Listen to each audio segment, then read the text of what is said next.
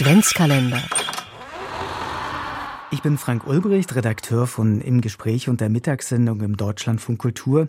Ich verschenke dieses Jahr das Buch Fred und Otto unterwegs rund um Berlin, Wanderführer für Hunde. Noch zuletzt, das muss ich zugeben, wäre ich daran vorbeigegangen, doch neue Zeiten, andere Bücher. Seit September gehört zur Familie ein Hund, Frieda heißt der Dackel. Schnüffelnd durch Wald und Wiesen zu laufen, das liebt sie, auch mit kurzen Beinen.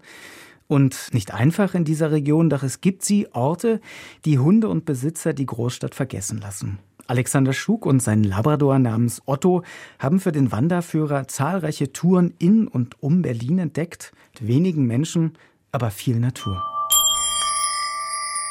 Selbst wer sich in und um Berlin auskennt, und das ist das Besondere an diesem Buch, der wird feststellen, es gibt hier so viele Seen, so viele Wälder und Wanderpfade, von denen man nie zuvor gehört hat.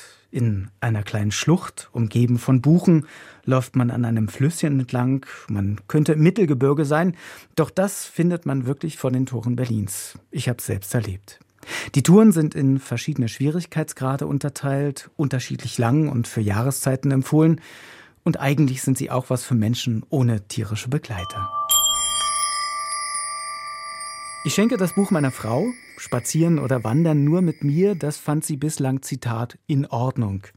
Mit Frieda und dem Wanderführer wird sich das ändern, ganz bestimmt. Und wenn wir alle Touren erlaufen haben, kein Problem, in der Reihe Fred und Otto gibt es Hundewanderführer für die Nordsee, die Berge oder auch das Ruhrgebiet.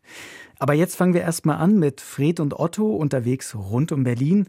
Wanderführer für Hunde von Alexander Schug und Frank Petrasch. Erschienen bei Fred und Otto, der Hundeverlag.